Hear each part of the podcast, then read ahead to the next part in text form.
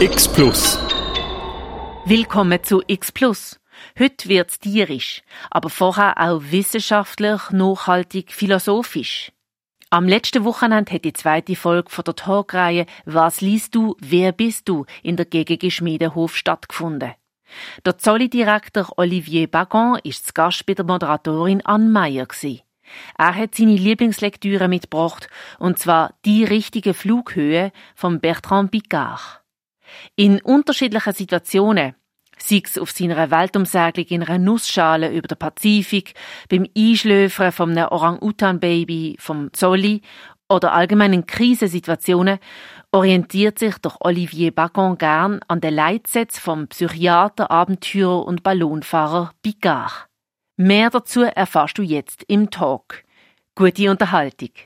Ich freue mich sehr auf ein Gespräch über ein Buch, das äh, von einem richtigen Abenteurer ist, einem Schweizer Psychologen Bertrand Picard nämlich. Er hat als erste Person die Welt mit einem Heißluftballon bereist. Seine Erlebnisse hat er in die richtige Flughöhe nicht nur festgehalten, er macht daraus äh, Metaphern fürs Leben. Was die Gemeinsamkeiten sind zwischen dem Bertrand Picard und dem Direktor von unserem Zoo in Basel, das erfahren wir heute. Ich begrüße mit ganz herzlich den Olivier Pagan. Schön, bist du da. Guten Tag miteinander. Wo wir dich angefragt haben für den Talk, hast du jetzt erst ein anderes Buch mitnehmen, nämlich das neueste Buch von Bertrand Picard mit dem Titel Realiste, soyons logique, autant écologique. Zu Deutsch realistisch, sagen wir logisch oder realistisch, aber auch ökologisch. Das Buch gibt es leider nicht auf Deutsch. Ich denke, wir werden aber immer wieder mal auf Sachen zu sprechen kommen, die wahrscheinlich auch in diesem Buch stehen. Zuerst einmal aber zum Pika allgemein. Dich fasziniert die Figur ja. Warum? Mir fasziniert die Figur, mir fasziniert auch der Lebenslauf der ganzen Familie natürlich. Äh, es hat ja angefangen mit seinem Großvater, der der erste war, der in der Stratosphäre mit einem Ballon aufgestiegen ist. Äh, und mit seinem Vater, der der erste war, der so tief wie nur möglich mit einem U-Boot taucht ist, bis 11.000 äh, Meter in den Marianengraben. Und der Bertrand ist der jüngste und hat jetzt äh, natürlich eine Karriere hinter sich, wo auch bemerkenswert ist. Ähm, du hast es ja erwähnt, die äh, Umrundung vom Planet mit einem Heißluftballon und dann später natürlich äh, zehn Jahre, zwölf Jahre später die, das große Abenteuer mit dem Solar Impulse, mit dem Flieger, wo äh, aus reinem Sonnenkraft dann auch die Weltumrundung geschafft hat. Das fasziniert mich am Bertrand Picard, weil es tatsächlich da abenteuerliche Groove hat, aber er hat es geschafft, das Abenteuer im Prinzip äh, so zu bringen, dass jeder von uns plötzlich merkt, eigentlich sind wir alle Abenteurer. Und das ist er, wo es immer wieder auch in seinen Vortrag bringt. Äh, das Abenteuer kann jeder für sich auslösen und darum ist das Buch aber die richtige Flughöhe so interessant, weil er einiges als Metapher dann auch aufgenommen hat von dem, von dem Erlebnis, das er, das er hatte, wo er um die Welt äh, umballoniert ist. Genau, also zum Inhalt vom Buch. In die richtige Flughöhe redet Bert, äh, Bertrand Picard nicht nur über die Erdumrundung, er bringt sie wirklich in einen philosophischen, psychologischen Kontext. Der Untertitel vom Buch ist nämlich wie wir Ballast abwerfen und ein besseres Leben führen können. Und beim Fliegen ist es ja ganz wichtig, dass man nicht zu schwer ist, sozusagen. Und äh, er zeigt anhand von Sachen, die er bei dieser Erdumrundung gelernt hat und auch den Schwierigkeiten, die er erlebt hat, wie man ein leichteres Leben kann führen kann, um bei diesen Metaphern biegen, äh, bleiben. Er schlägt also einen Bogen von der Fliegerei zu den grossen Lebensfragen nach Sinn, nach dem Sinn vom Leben, Umgang mit dem Tod, Krisen. Darf ich dich fragen, wenn es war, wo du das Buch gelesen hast und warum es vielleicht gerade in dem Moment bei dir so einen Nerv getroffen hat? Also das Buch habe ich vor Jahren gelesen, zuerst, wo es auf Französisch eben rausgekommen ist. Ich bin ja französische Muttersprache und für mich ist das äh, wie naheliegend gewesen, dass, äh, dass ich das Buch muss lesen. Das, hey, das hat äh, auf Französisch geheißen ähm, «Changer d'altitude» und das ist, äh, das ist äh, ein sehr äh, komischer Titel gewesen. und dann habe ich das Buch gelesen und was mich am also ich habe es nachher jetzt nochmal auf Deutsch gelesen, um zu schauen, wie's, äh, wie, wie's, äh, da, damit ich auch etwas kann sagen auf Deutsch über das Buch. Und äh, was mich fasziniert hat, ist, dass ähm, der Vergleich mit dem Leben tatsächlich mit der Fliegerei äh, als Metapher daherkommt, weil er ja mit einem Ballon von der, vom Meteo extrem abhängig war. Also wenn man mit dem Wind geht, gibt es nicht tausende Möglichkeiten, dass man in die richtige richtig fliegen kann. Und das mit dem Ballast abwerfen ist natürlich etwas, ob man jetzt das im Leben macht, wenn man äh, das Gefühl hat, äh, man will alles unter Kontrolle haben und es klappt nicht. Das ist eigentlich seine Ausgangslage. Dann muss man vielleicht einmal ein bisschen loslassen. Und beim Ballon ist es ganz wichtig, weil man dann eben die Flughöhe ändern tut, wenn man Ballast abwirft. Entweder kann man ein bisschen heizen mit dem Gas, das man an Bord hat, oder wenn man eben nicht so viel hat, weil es etwa äh, 13 oder 20 Tage dauert, dann muss man schauen, dass man Ballast abwirft.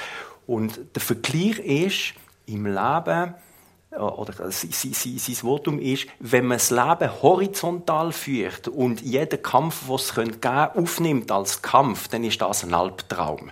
Und darum sollte man sich ab und zu besinnen und sagen, vielleicht muss ich da die Höhe ein bisschen wechseln und dann hat man eine andere Perspektive und dann kommt das vielleicht auch wieder ein bisschen besser. Oder und das, ja. auch mal mit dem Gegenwind gehen oder so. Also, ja. Das kommt mir jetzt so in den Sinn.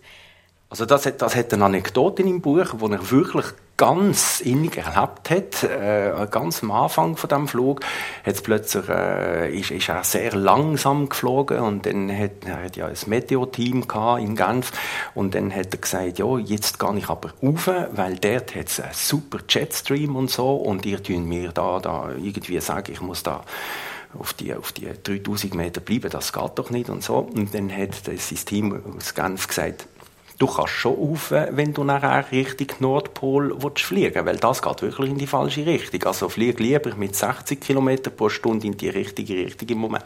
Und das ist es natürlich ein Erlebnis für ihn und für seine Kollegen, die das, äh, die Umrundung gemacht haben, dass ständig wieder hat müssen überlegt werden, auf welche Flughöhe muss ich sein, dass ich auch das Ziel erreichen will. Also was ganz toll ist am Buch, ähm also man muss keine Angst haben, dass man das nicht verstehen wird, wenn man jetzt selber nicht so viel Erfahrung hat mit so abenteuerlichen Reisen oder mit, äh, ja, mit Heißluftballon und so weiter. Also er, äh, es ist ein wahnsinnig zugänglicher Spruch und man kann sich immer alles sehr, sehr gut vorstellen. Also das noch so als Randnotiz. Vielleicht da noch ein Einschub. Der mhm. Bertrand Picard ist ja Arzt von Beruf mhm. und äh, Psychiater. Psychiater genau. Und äh, das ist vielleicht auch mit der Grund, warum er es so schön abbrechen tut. Mhm. Mhm.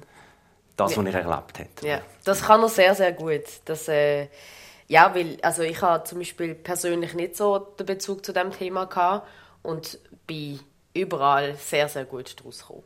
So, also das noch als äh, Kommentar von mir.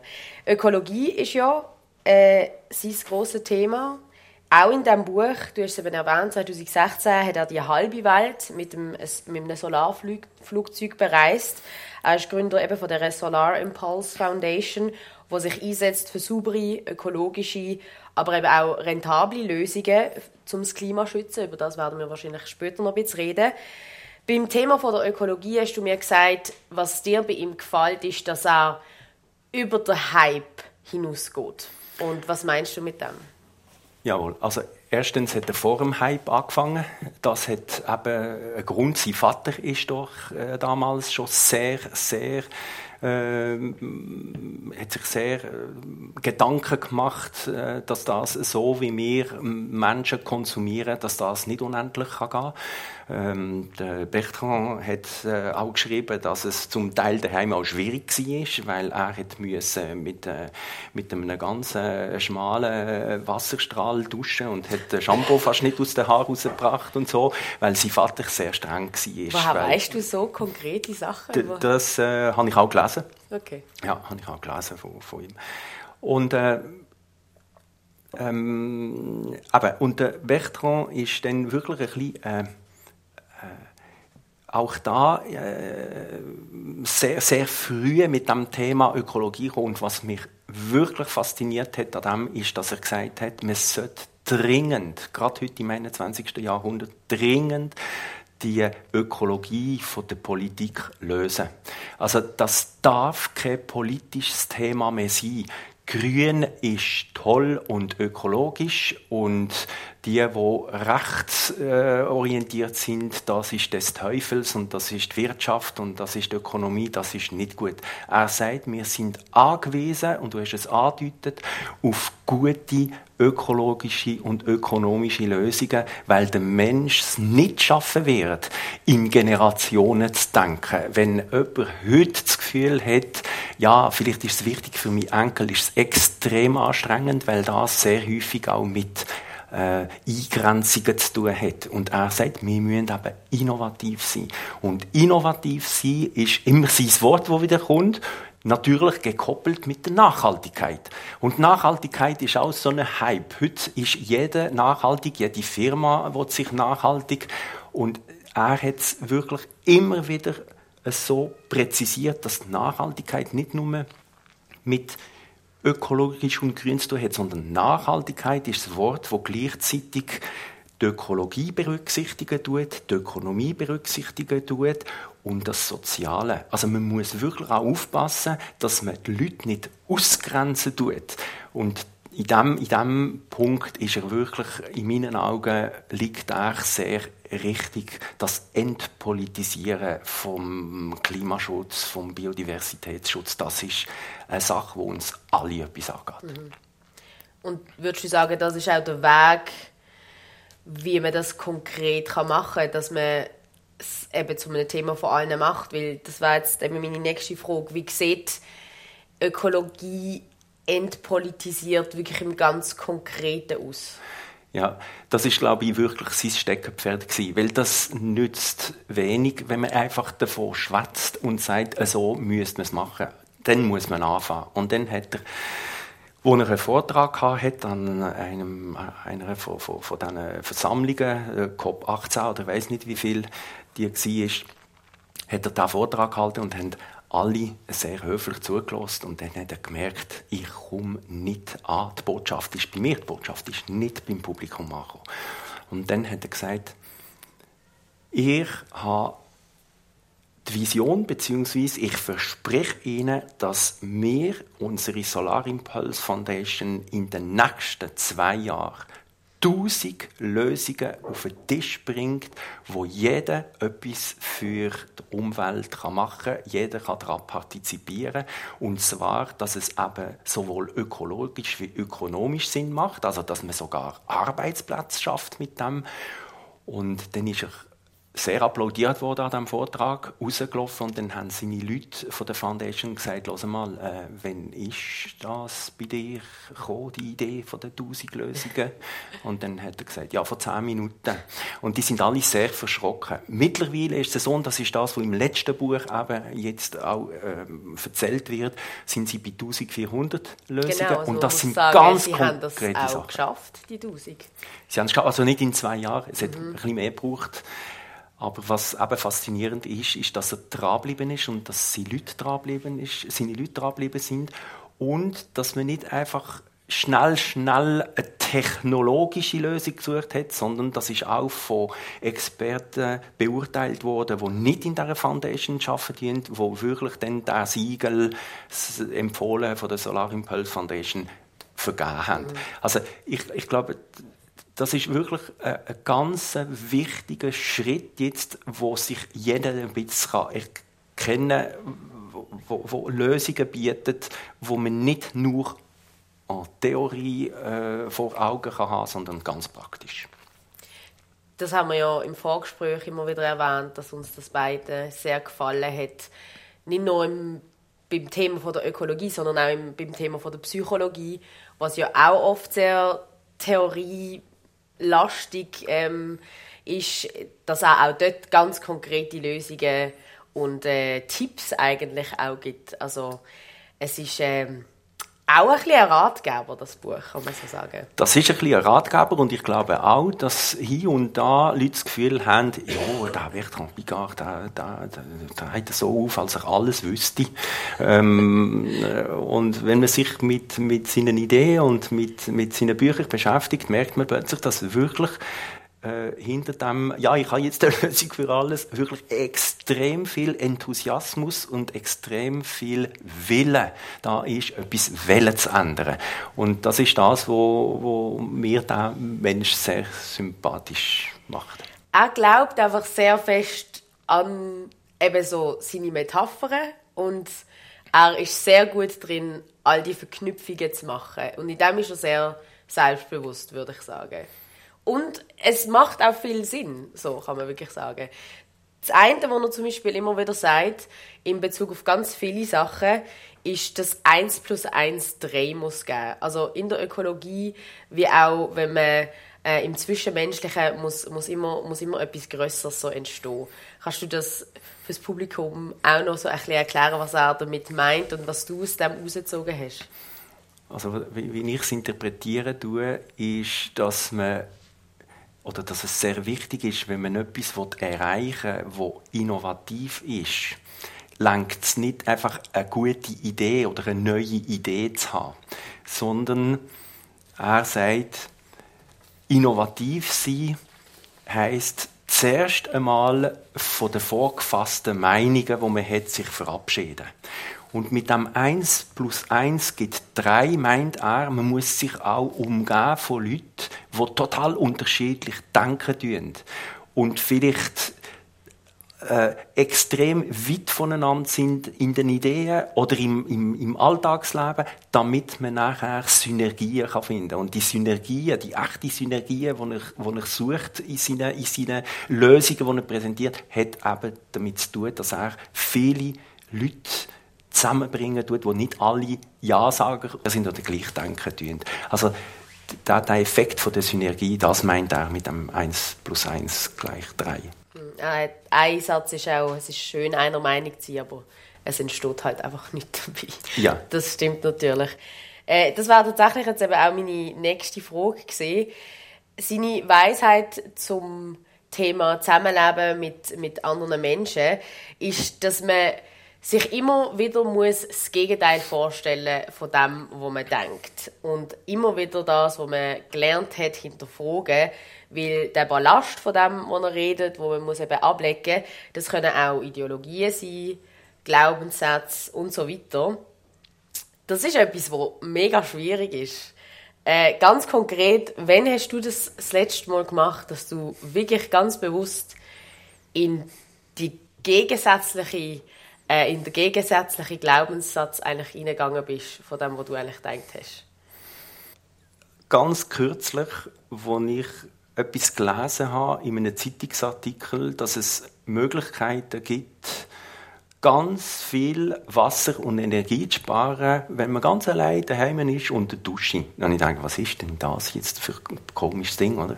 Und dann bin ich auf, äh, eben, da habe ich das gelesen 65 Prozent vom Wasser tut man da, tut man da sparen. Und dann sehe ich unten, ganz unten, ganz klein geschrieben, empfohlen von der Foundation Solar Impulse. Und ich habe Ihnen diesen Duschkopf mitgenommen. ich habe Ihnen diesen Duschkopf mitgenommen. Es heisst da auch relativ klein geschrieben, It all starts with you. Und diesen Duschkopf kann man auf jeden Duschschlauch aufschrauben. Und der schafft es, so viel Luft mit dem Wasser zu mischen, dass es die Tröpfchen aufspalten tut und dass man tatsächlich viel weniger Wasser brauchen tut. Und zuerst habe ich gedacht, nein, das kaufe ich jetzt nicht. Also das ist eine Du hast ja gesagt, so. am Anfang fühlt es sich komisch an, weil man das Gefühl hat, man wird gar nicht nass.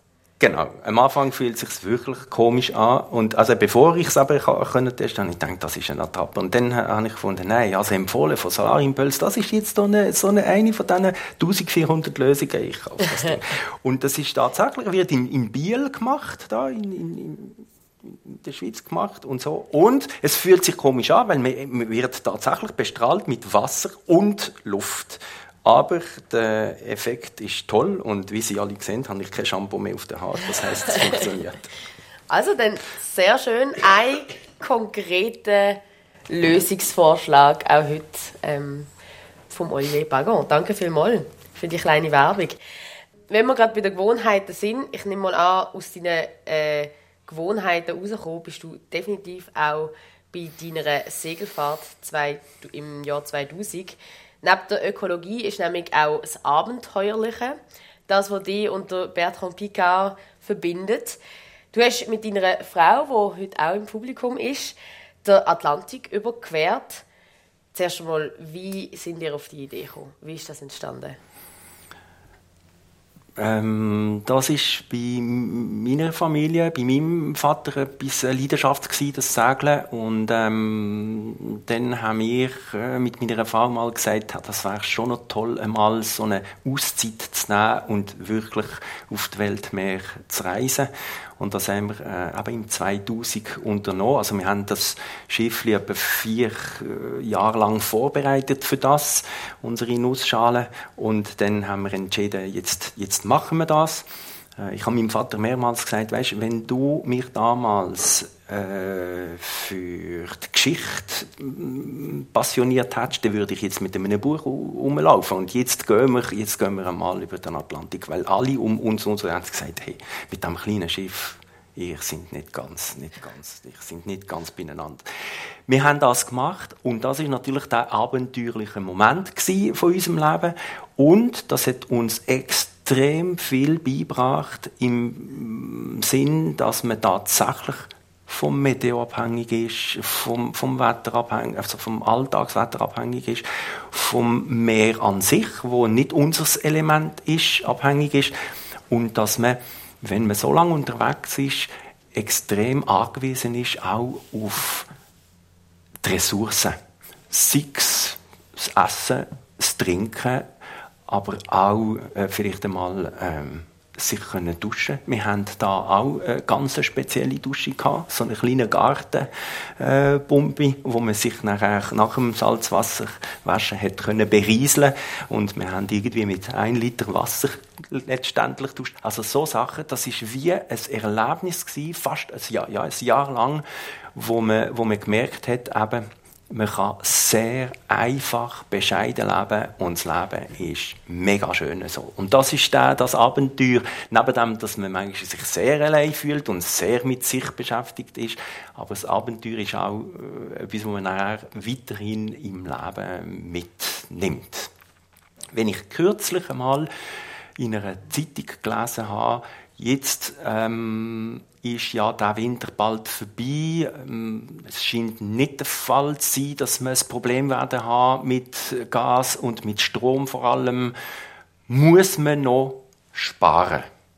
Da habe ich gedacht, das kann es aber nicht sein, dass so ein Titel in der Zeitung kommt, muss man noch sparen. Sparen ist ein allgegenwärtiger, es muss, wenn man die Ressourcen schonen will. Und Unsere besten Beispiele sind nicht die Abenteurer, die um die Welt segeln oder um, um.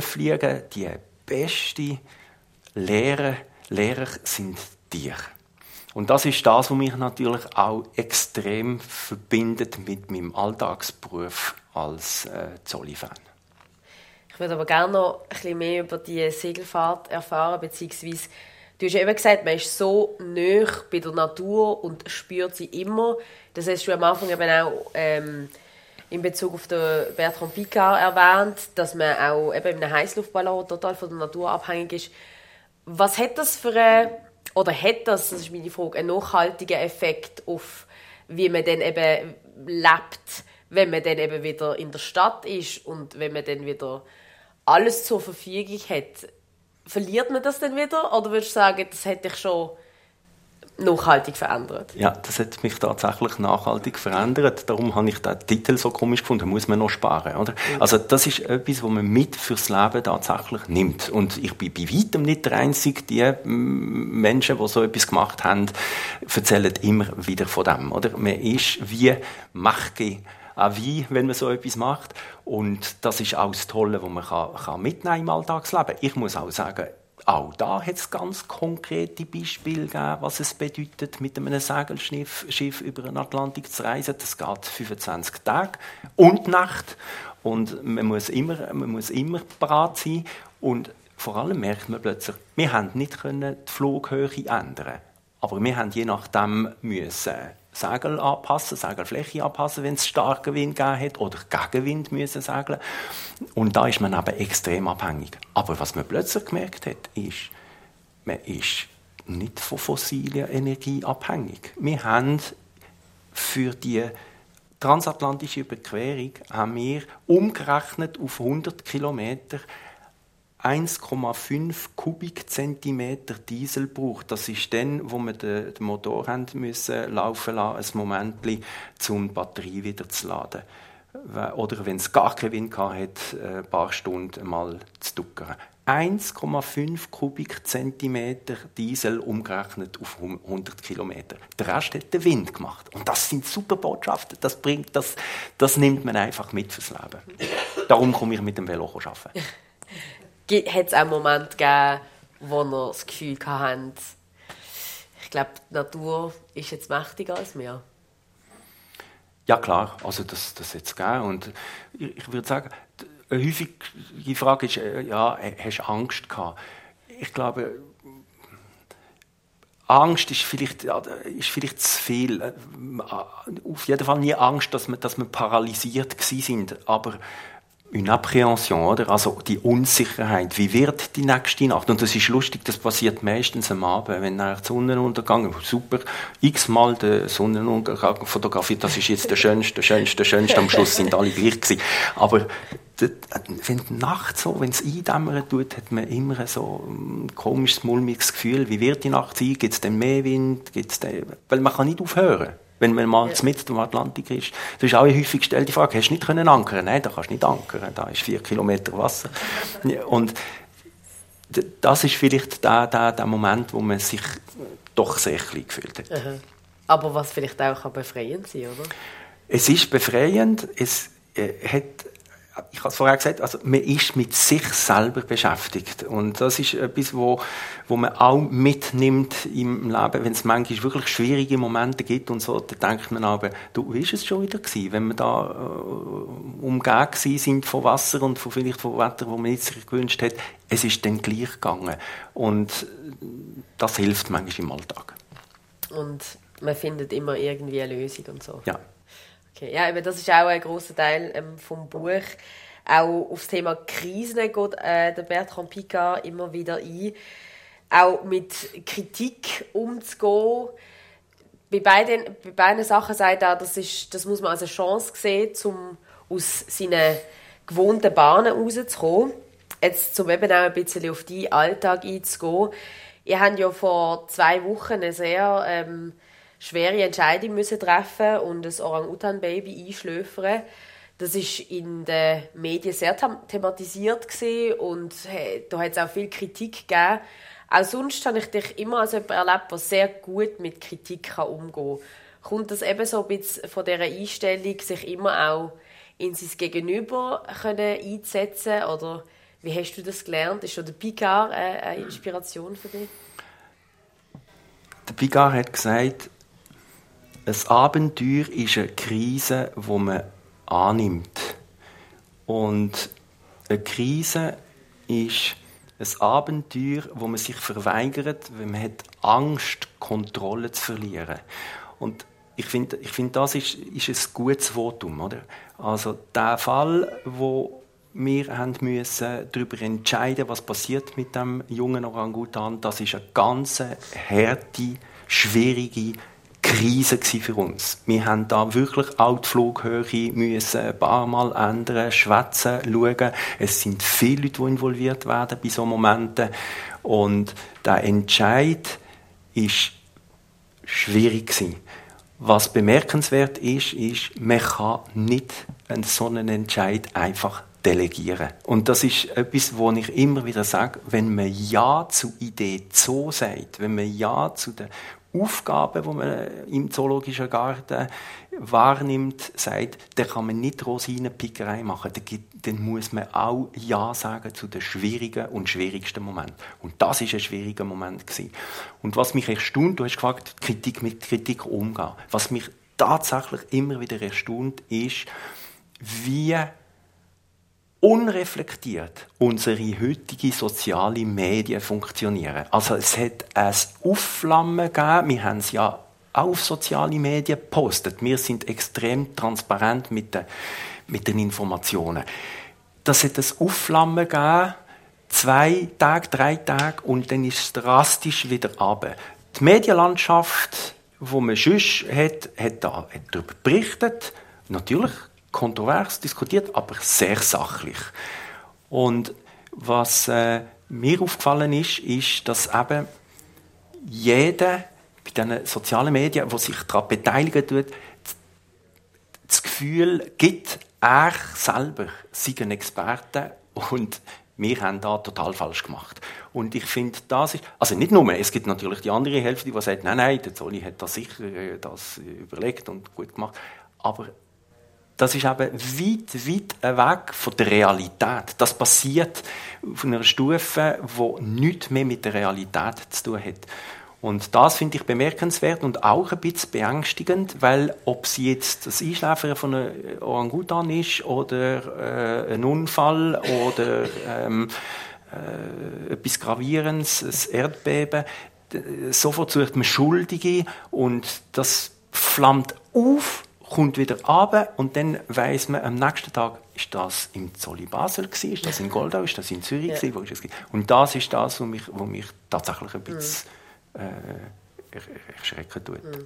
Das hat natürlich auch damit zu tun, wie Social Media funktioniert. Und ich habe sehr viel an Social Media müssen denken, obwohl der Pete gar nicht einmal äh, Social Media erwähnt. Und zwar sind eigentlich seine Vorschläge oder das, was eben er möchte, Leute mitgeben, dass man Krisen aushalten, dass man Negativität annimmt, dass man Ambivalenzen aushaltet. Das ist eigentlich total das Gegenteil von dem, was wir machen, eben wenn wir äh, auf Social Media sind, weil dort halt einfach alles so schwarz und weiß ist. Ähm, Vielleicht ich, noch, so, ja, ich, ich glaube, etwas ist auch äh, ein bisschen im, im Zeichen von der Zeit, unsere Gesellschaft verlangt ja äh, sehr hohe Transparenz. Also das gehört mir jeden Tag. Es muss transparent sein. Das, was passiert, muss transparent sein, oder? Und wir leben das auch in Zolli. Wir informieren, wie ich gesagt habe, extrem transparent über das, was passiert. Aber die Gesellschaft muss dann auch parat sein, beziehungsweise die Transparenz auch ertragen. Und sehr häufig hat man das Gefühl, man schreit nach Transparenz, aber wenn es transparent ist, weiß man nicht genau, wie man umgehen sollte mhm. mit dieser Transparenz. Und leider ist eben die Wahrheit oft einfach sehr ähm, kompliziert oder eben ambivalent oder man muss sich halt wirklich damit auseinandersetzen und das äh, hat halt auch in so einem kleinen Tweet oder so nicht, nicht so Platz. Darf ich noch etwas sagen zu, den, zu diesen Vergleich? Ähm, äh, Abenteuer, Lösungen, und Parallelität zu dem, was man im Buch lesen kann, im Zusammenhang mit dem Zolli. Ich sehe da eine hohe Parallelität, auch im, im Fall von dem Orangutan. Das, wir haben ja als Aufgabe, uns auch zu engagieren für den Schutz von Lebensräumen. Unsere Tiere sind äh, die, die die Botschaft da in Basel, im Zolli, für ihre Kollegen in der Natur, die es nicht einfach haben. Die Lebensräume schrumpfen, die Lebensräume werden immer mehr zerstückelt, weil wir Menschen immer mehr Platz einnehmen. Und 2016 haben wir gesagt, eigentlich möchten wir die Menschen, die uns besuchen, mehr einbinden in die Überlegung. Wir möchten sie teilhaben. Und das ist auch so eine Lösung, die sehr konkret ist. Wenn du den Zolli besuchst, dann zahlst du einen freiwilligen zusätzlichen Franken zum Eintritt wo eingesetzt wird für so Naturschutzaktivitäten. Wir haben zehn verschiedene Projekte. Und interessanterweise zahlen über 95 Prozent von unseren Besucherinnen und Besuchern den freiwilligen Naturschutzfranken. Das heißt, es gibt eine hohe Identifikation mit dem, was der Zolli macht. Wo Covid kam, ist, haben wir ja Restriktionen gehabt. Wir haben nicht alle Besucherinnen und Besucher reinlassen, wo wir haben wollen, weil äh, Abstand hat müssen gewahrt werden und so. Und dann hat es angefangen mit dem Online-Ticket. Und dann haben wir gesagt, ja, jetzt schauen wir mal, wenn jemand ein Online-Ticket bestellt, ob er da freiwilligen Naturschutzfranken auch zahlt. Da hat er keine Kassiererin, die ihm in die Augen schaut und sagt, willst du mit oder ohne Naturschutzfranken? Über 75 Prozent der Menschen zahlen den Naturschutzfranken. Und das ist das Schöne an unserer Gesellschaft, wenn etwas Konkretes ist. Ich bin jetzt meilenweit von den sozialen Medien. Wenn etwas Konkretes ist und man weiß, man kann sich beteiligen, man kann tatsächlich selber etwas machen, dann wird das sehr häufig auch gemacht. Das war jetzt gerade äh, meine nächste Frage. Wir haben jetzt eben viel über Ökologie geredet. Wo wird eben Ökologie im, im Zoo gelebt? Wo würdest du sagen, könnt ihr euch noch verbessern? Oder möchtest du dich verbessern oder so? Ständig. Der Zolli äh, bleibt ja nicht stehen, entwickelt sich ständig. Ähm, und äh, wo wir uns sicher können verbessern können, ist in den Anlagen, die in, langsam in den Jahren gekommen sind. Und das ist etwas, wo man natürlich in, eine, in einer rollenden Planung macht. Man muss sich auch vorstellen, so eine Tieranlage kostet viel Geld und dann muss sie auch eine gewisse Dauer haben. Also da ist man ständig dran und wir dürfen nicht stehen bleiben. Stehen bleiben würde Rückschritt bedeuten. Das heißt, wir müssen ständig auch uns überdenken und schauen, wie man die Tieranlagen erneuern kann. Wo wir einen grossen Schritt gemacht haben, vor etwa acht Jahren, zehn Jahren, ist, dass wir einmal haben wissen, neben diesen Zollitiere, die bei uns leben, was gibt es noch alles, was sonst im Zolli lebt. Und dann haben wir die Untersuchung gemacht mit etwa 40 Forschenden aus verschiedenen Universitäten. Der Lead hat die Basel Uni. Und die haben unsere, unser Gelände zwischen den Keg untersucht nach Tier und Pflanzen. Und wir haben über 3100 verschiedene einheimische Tier- und Pflanzenarten gefunden. Das heißt, wir haben mehr Tier- und Pflanzenarten zwischen den Gehegen als in den Gehegen. Und das ist sehr eine gute Botschaft, weil das hat mit, der lokalen Biodiversitäts, äh, mit dem lokalen Biodiversitätsschutz zu tun. Und man kann erst schützen, wenn man weiß, was überhaupt da ist.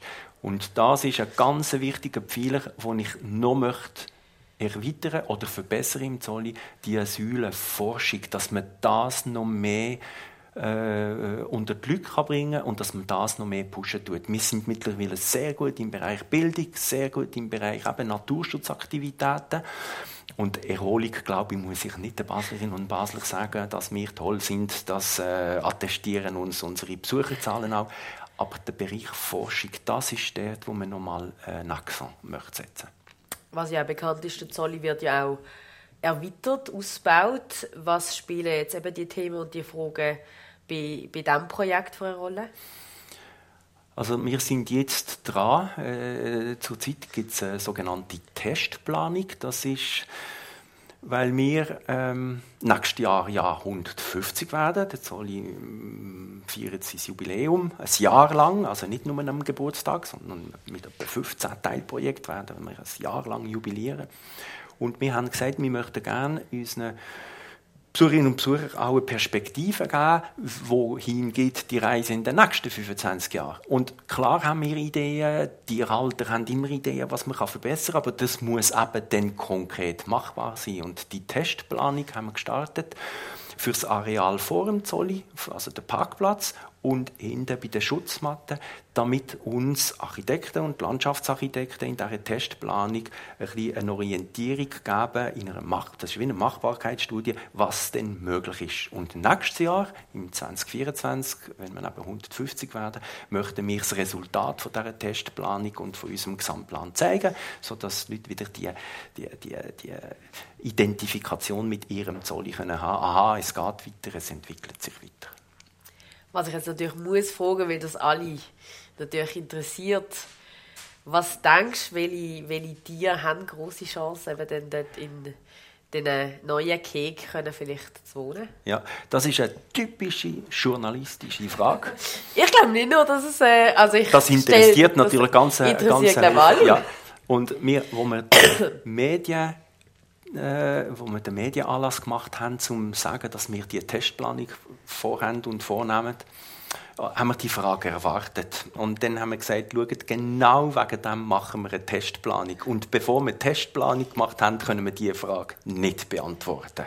Und unsere Tiere, die jetzt im Zoll leben, haben alle eine Chance. Also es ist so, und da komme ich nochmal ganz kurz zum Picard zurück, der Zolli tut sich nicht jetzt quantitativ entwickeln und das ist toll, weil es Quantität ist. Der Zolli wird sich weiterhin qualitativ entwickeln. Das heißt, das qualitative Wachstum wird auch äh, bedeuten für gewisse Tierarten, dass sie dann anders vielleicht können gehalten werden, besser können gehalten werden. Aber was zu einfach wäre, ist zu sagen, wir geben ein bisschen mehr Platz, damit Tier mehr Platz hat. Es ja. geht nicht um das. Es geht darum, dass das Konzept vom Zolli weiterentwickelt wird, dass wir weiterhin attraktive Anlagen haben, gut möblierte, gestaltete Anlagen haben für unsere Tiere, weil nur gute Anlagen machen, dass sich Tiere dann gut und richtig verhalten und nur das ist dann toll fürs Publikum. Aber wenn du jetzt wählen könntest, welches Tier würdest du noch gerne am Zoo Basel hinzufügen? Ich würde jedes Tier, wo wir in der Gesamtplanung angedenkt haben, liebend gern sehen. Und wenn du einen Namen willst, dann muss ich sagen, wenn wir etwas zusätzlich machen können für den Hausspatz, der am Verschwinden ist von den städtischen, urbanen Milieu, weil sie keinen Nistplatz mehr finden, dann würde ich mich sehr engagieren für den Hausspatz. Im Moment hauset der bei mir im Betriebsgebäude bzw. im Verwaltungsgebäude in den Storen und ich hoffe, dass er in Zukunft auch noch eine Chance hat im urbanen Milieu. Sehr schön. Ich sehe auch hier, deine Antworten sind immer sehr durchdacht. Du hast jetzt eben gerade gesagt, der Zolli wird nächstes Jahr 150. Ihr feiert den Anlass nicht einfach an einem Tag, sondern eben mit verschiedenen Projekten über das ganze Jahr verteilt. Du sagst eben immer, der Zolli ist für alle da und das ist ja auch das Wunderbare an dieser Institution. Es ist eine Bildungsstätte, es ist eine Kulturstätte, aber es ist äh, ein Ort für alle. Kommt das auch so ein bisschen aus dieser Idee heraus, dass es also ganz unterschiedliche Anlässe soll geben für Menschen unterschiedlichsten Alters, Herkunft, Interesse. Absolut. Die Idee ist, dass man äh, an diesen Anlässen Leute kann begeistern für das, was im Zolli passiert. Vielleicht auch die Leute kann aufmerksam machen für Sachen, die sie sich noch nie gedacht haben. Ah, äh, so läuft das. Also ich habe ein kleines Beispiel. Wir möchten gerne unter dem Aspekt, Aspekt Citizen Science einmal auch die Menschen lassen evaluieren, wie häufig unsere Menschenaffen die Aussenanlagen nutzen. Wir hören das sehr häufig. Ja, ich sehe die Menschenaffen selten bis nie auf, auf, auf die Aussenanlage. Und ich sage immer, das ist gut möglich, aber du hast eine Momentaufnahme, wenn du den Zolli-Besuch machst, oder? Und das ist nicht der ganze Tag. Und das möchten wir zum Beispiel eruieren. Und das ist so eine Aktivität, wo man nachher einfach organisiert, dass unsere Besucherinnen und Besucher können teilhaben an dieser Forschung und dann haben wir ein Resultat, das aufzeigt, ja, müssen wir etwas ändern, machen wir es richtig, ist, ist die Wahl, die diese Menschen haben, die richtige oder muss man da noch etwas verbessern? Und das sind auch äh, Besucher und Besucherinnen so wie Mitspracherecht auch ein bisschen haben?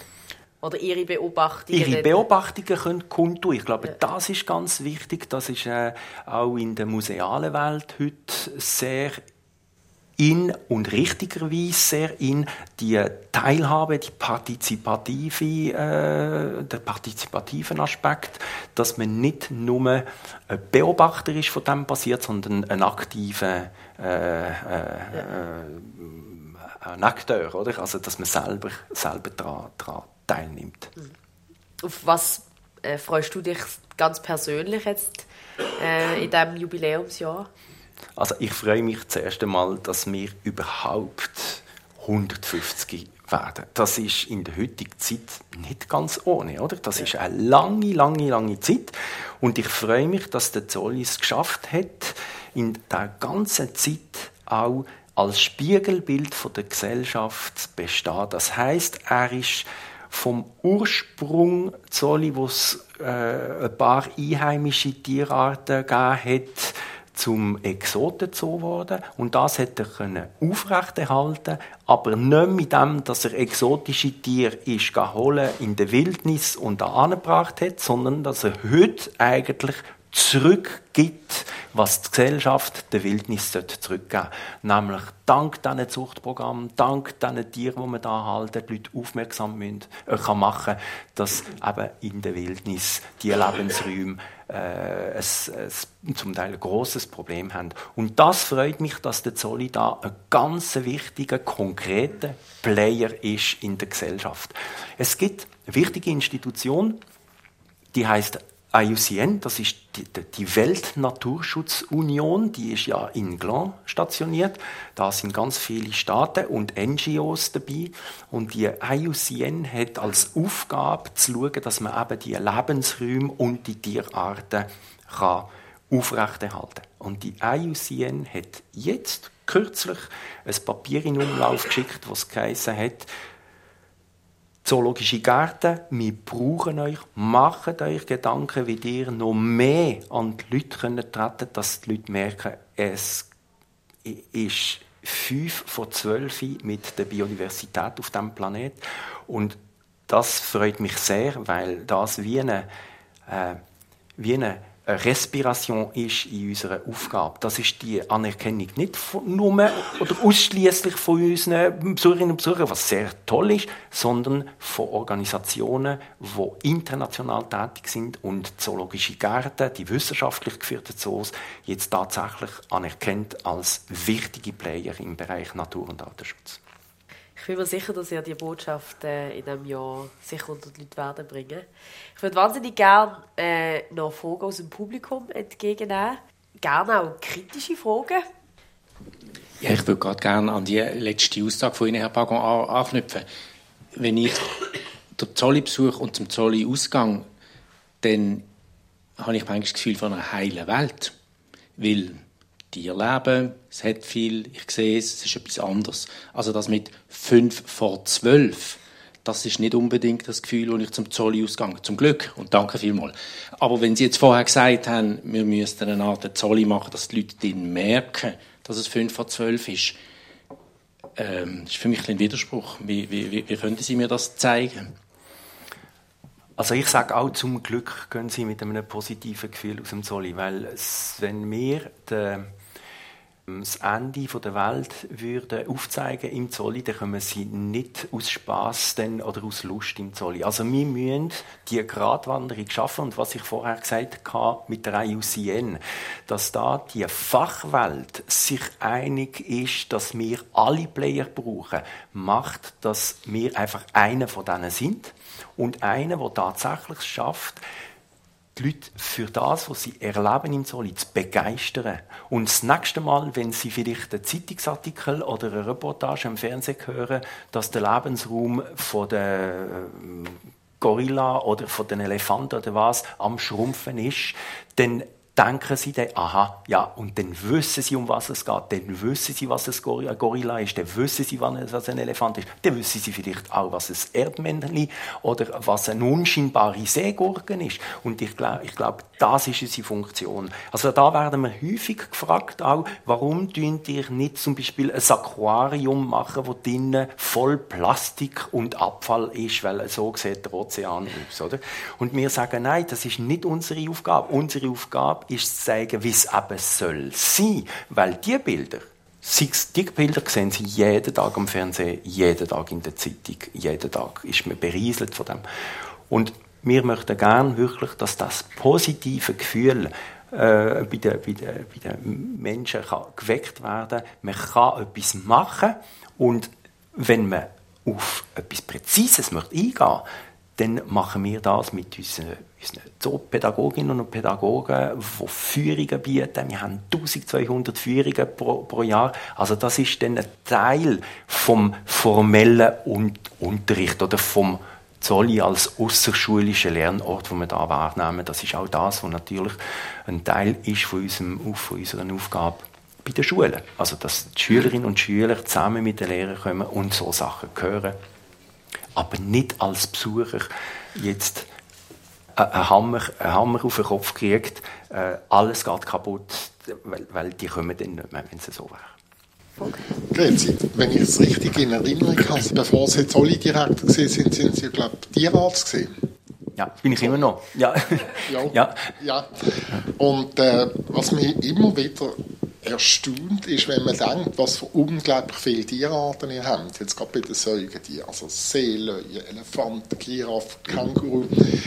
Dann staune ich immer, wie wissen die Tierärzte, was man jetzt genau mit denen, wenn man, wenn man merkt, ein Tier ist krank oder ist, und dann frage ich mich immer, woher äh, wissen jetzt die Tierärzte, äh, also darum, oder wenn man ein Tier narkotisiert, dann hat ein Elefant natürlich eine andere Dosis als ein Gorilla, oder? Und das frage ich mich schon ganz lange. Also, wie können die Tierärzte... Ja. Sehr spannende Frage. Ja, spannende Frage. Ich würde als erstes sagen, dass die Tierärzte in einem Zoo absolute Generalisten sind. Das heißt, wir sind keine Spezialisten, die nur einen Teil wissen, sondern Generalisten.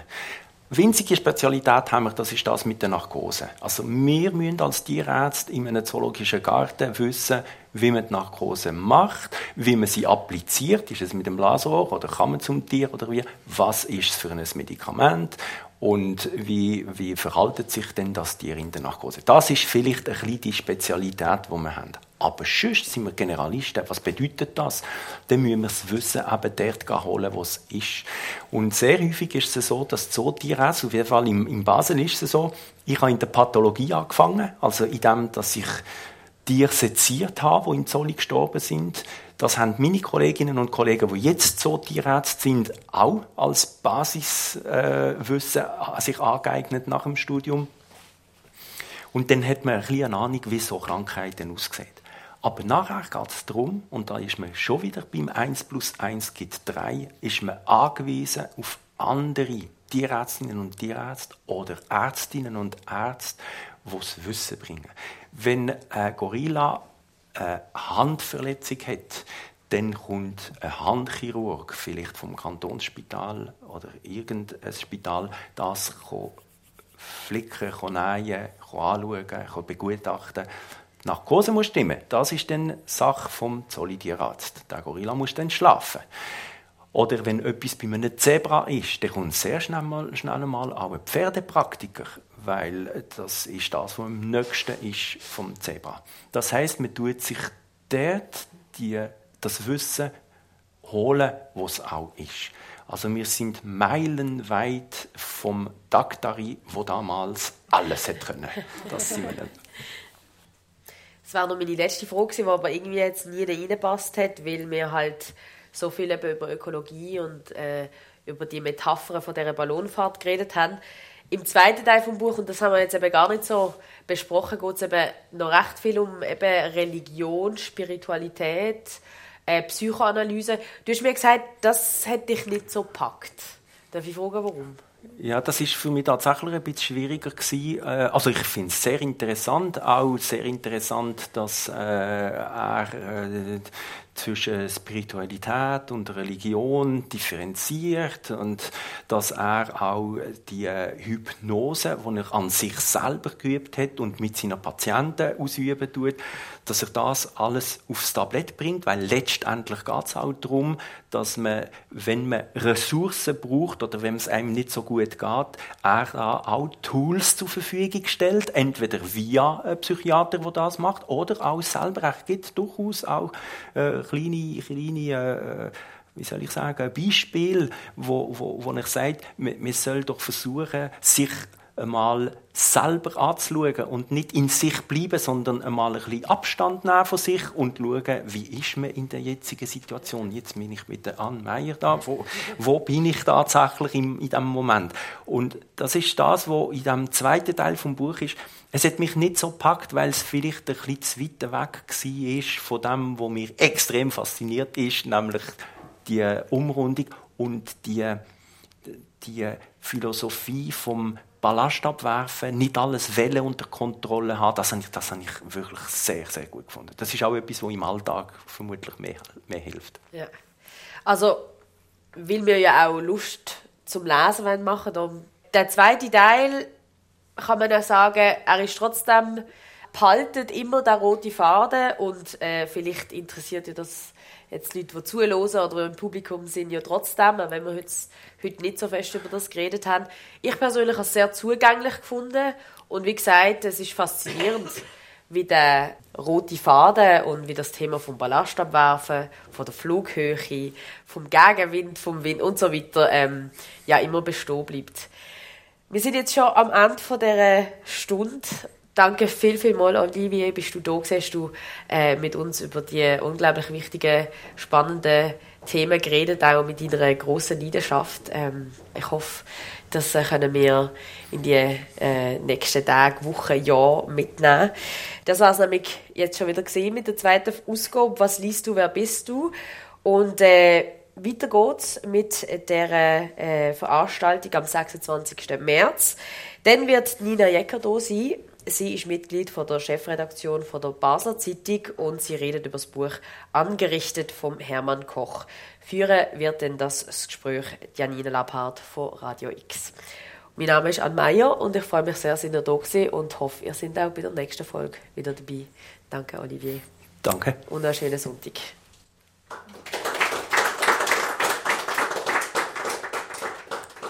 Das ist der Talk im Schmiedenhof, der am Sonntag, 19. Februar, mit dem Zolli-Direktor Olivier Bagon stattgefunden hat. Die Stadtbibliothek schafft für die Veranstaltungsreihe mit dem Forum Zeitfragen und der Fachstelle Gender und Bildung von der reformierten Kirche Basel-Land. Am 26. März geht's weiter mit dem Buchtag in der GGG Schmiedenhof. Dann sitzt Nina Jecker von der Basler Zeitung auf dem Podium. Für Radio X Janina Labhardt. X Plus. Am Donnerstag um 6 und am Samstag am 1. Nur hier auf Radio X.